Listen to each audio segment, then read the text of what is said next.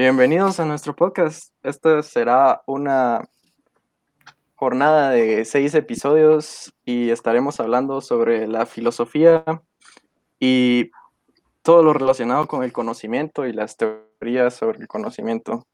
Este el primer episodio tratará especialmente sobre qué es el conocimiento y qué criterios se tienen que tomar para que algo sea conocimiento. Nuestro grupo está constituido por Paula Ríos, Pablo Méndez, Jimena Maldonado y yo, Carlos Villagrán. Entonces empezaremos con Jimena Maldonado. Jimena, ¿para ti qué es el conocimiento? Para mí el conocimiento es todo aquello que una persona sabe o aprende por medio de cada una de sus experiencias, por toda la educación que ha tenido, por medio de todas las investigaciones que ha realizado y por medio del análisis que todos deberían tomar de su entorno, de sus cuestiones y de los fenómenos que este entorno tiene. El conocimiento es aprender todo aquello que es realidad. Gracias, Jimena. ¿Y para ti, Paula? ¿Qué es el conocimiento? Bueno, para mí el conocimiento es una manera general de lo que se puede justificar con la razón y también se puede entender como un objetivo. En este sentido, podemos ver el conocimiento como una mera opinión de la creencia, de la fe o de los estudios en general. Gracias. ¿Y para ti, Pablo? ¿Qué es el conocimiento? El conocimiento es, como por decirlo así, la información que vamos em, aprendiendo o adquiriendo, perdón, a través de experiencias o porque nos las hayan enseñado. El conocimiento también se podría entender como la capacidad que tiene el humano para comprender las cosas. Gracias. Yo, yo desde lo que he leído, creo que eh, encuentro mucho sentido en lo que decía Platón, de que no se puede encontrar conocimiento en algo que es cambiante. Eh, pues el conocimiento es lo contrario a la opinión. Creo que el conocimiento es algo, es una creencia que tiene que tener cierta justificación con la realidad.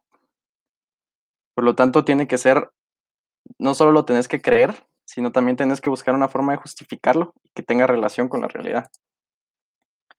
Eh, en esta, de esta misma forma, entonces la duda que surge, ¿no? Es que, ¿qué criterios se tienen que tomar para que algo sea conocimiento?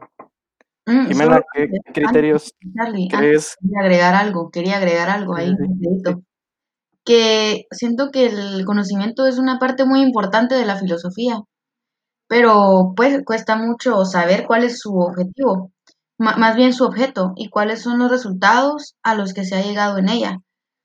Pues creo que es importante resaltar que el conocimiento es parte importante de la historia de la filosofía. No sé si quieren agre- agregar algo más de eso. Está, está, está bien, gracias por tu aporte. Entonces, eh, Jimena, quisiéramos saber qué criterios crees tú que se tienen que tomar para que el conocimiento sea conocimiento. Todo conocimiento para que pueda ser válido tiene que ser razonal, verificable y exacto. ¿Y tú qué crees, Paula? ¿Qué tiene que ser, qué criterios tiene que tener el conocimiento para que sea válido?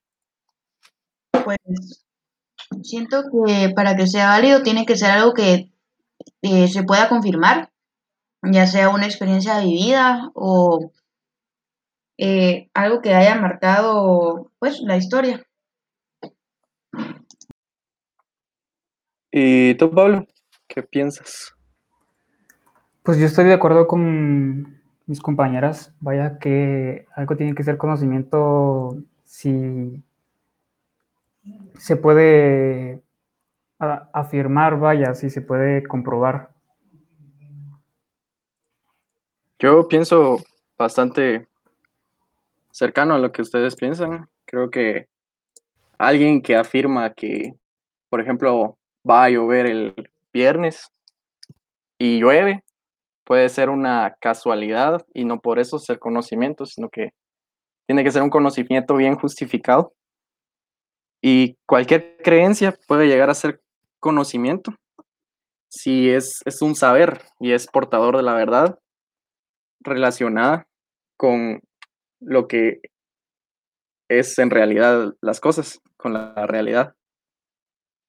Y bueno, ese fue nuestro podcast el día de hoy. el siguiente podcast será acerca de las teorías del conocimiento, así que no se lo pierdan.